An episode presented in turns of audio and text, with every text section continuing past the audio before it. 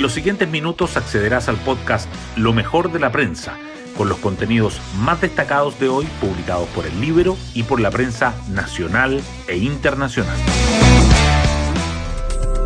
Buenos días, soy Magdalena Olea y hoy viernes 21 de octubre les contamos que esta no ha sido una buena semana para el presidente Boric.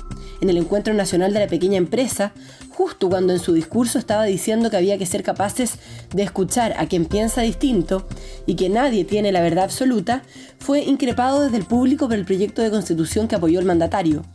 Exijo respeto, dijo tres veces un molesto jefe de Estado. Tras el incómodo momento, siguió con su alocución en la que subrayó que la delincuencia va a ser nuestra principal prioridad. El día anterior, en otra pauta, Boric fue interpelado por el TPP-11 y a comienzos de semana fue cuestionado por sus críticas a carabineros por el 18 de octubre. En medio de este contexto, ayer las alarmas se encendieron tras el hallazgo de una bomba en un edificio en Las Condes que logró ser desactivado por la policía. Las portadas del día.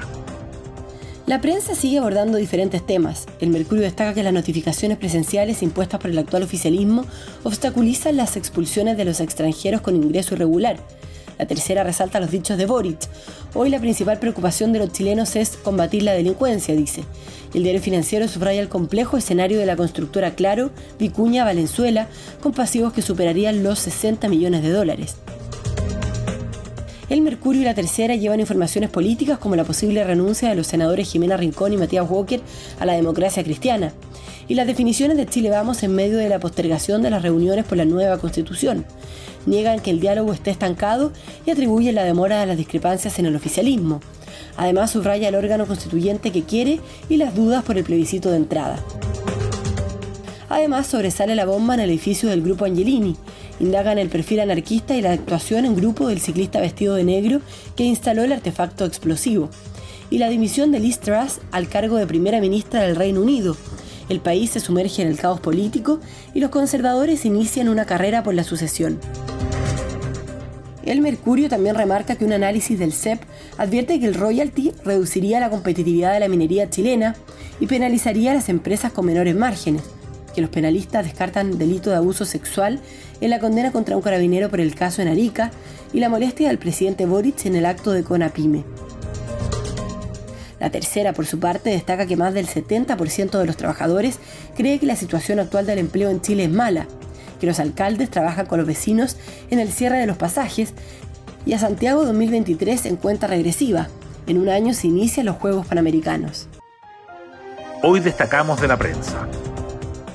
En medio de su discurso en el encuentro de Conapime, el presidente Boric fue increpado por uno de los asistentes por la discusión de una nueva constitución. Boric exigió respeto, defendió la continuidad del proceso constituyente y aseguró que tenemos absolutamente claro que hoy la principal preocupación de la gran mayoría de los chilenos es combatir la delincuencia. Chile Vamos desmiente el estancamiento en el diálogo constitucional y atribuye la dilatación a las discrepancias oficialistas. La oposición dice que la propuesta de apruebo dignidad para que la controversia sobre el mecanismo se resuelva con un plebiscito de entrada es una estrategia para presionar al socialismo democrático que se había abierto a una instancia mixta. Insisten en que el órgano redactor tenga menos integrantes y una duración más acotada. Jimena Rincón regresa al país entre versiones de su pronta renuncia a la democracia cristiana junto con Matías Walker. Ambos senadores se declararon en reflexión luego del plebiscito. Rincón volvió el miércoles de España donde participó de un foro sobre gobernabilidad en América Latina. Un día antes, Walker aseguró a su entorno que la dimisión al partido se concretaría antes de la Junta Nacional del 12 de noviembre indagan el perfil anarquista del ciclista que instaló una bomba en el edificio del grupo Angelini. El artefacto desactivado por la policía fue colocado en la noche del miércoles, día en que se conoció la condena de 45 años de cárcel al ecoterrorista Camilo Gajardo, hallado culpable de seis atentados explosivos en la región metropolitana entre 2017 y 2019. Bueno, yo me despido, espero que tengan un muy buen fin de semana y nos volvemos a encontrar el lunes en un nuevo podcast, Lo mejor de la prensa.